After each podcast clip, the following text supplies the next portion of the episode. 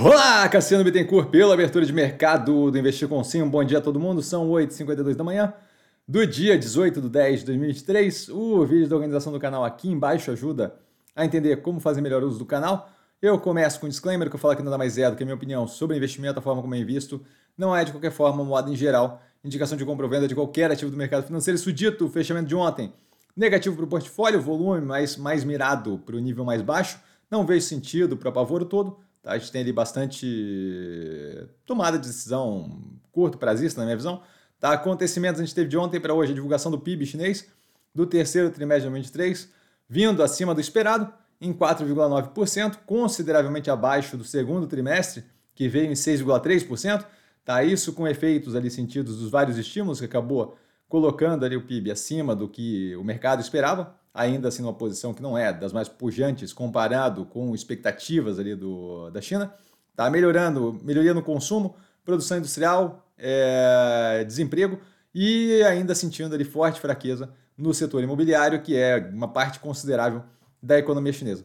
Tá? A gente vai observar a continuidade desse efeito é, dos estímulos, do quanto isso é sustentável médio e longo prazo, mas ainda vejo muito alinhado com o que é falado aqui no canal consistentemente, que a gente tem aí um arrefecimento no crescimento da economia global, meio que contratado por algum tempo ainda, tá? Não queda, não desastre, não nada, mas arrefecimento contínuo, é, muito mais próximo de uma estabilidade do crescimento do que propriamente uma melhoria agressiva, tá?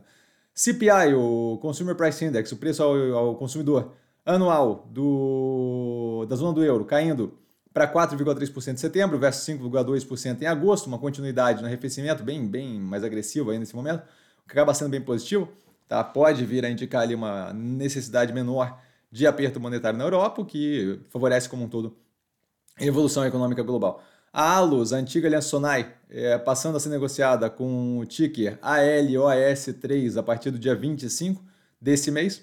Tá? Só para informação, a Zetec com acidente em obra, desabamento em São Paulo com morte de um trabalhador, algo aí para quem está comprado na operação acompanhar. Tarcísio enviando projeto de privatização da Sabesp para a Lesp, a Assembleia Legislativa de São Paulo, a Magazine Luiza buscando aderir ao remessa conforme do governo para aquele pagamento do ICMS sem imposto de importação, coisa que eu imagino que não deva durar muito, dado que já consta no o imposto de importação já consta no orçamento de 2024, para ampliar justamente a intenção da, da Magazine Luiza ampliar o marketplace de bens importados abaixo de 50 dólares. Não vejo como movendo montanhas, tá? Acho que a gente logo, logo deve ter ajustes suficientes para trazer algum nível de isonomia nisso daí, como comentado no canal consistentemente. Ativos que eu estou observando com base no fechamento de ontem, um Grupo Caso Bahia, Ambipar, Multi, Antiga Multilaser, Cogna, Guararapes, Banco Pan e Dux e Neoenergia. Dúvida? Dúvida eu estou sempre no Instagram,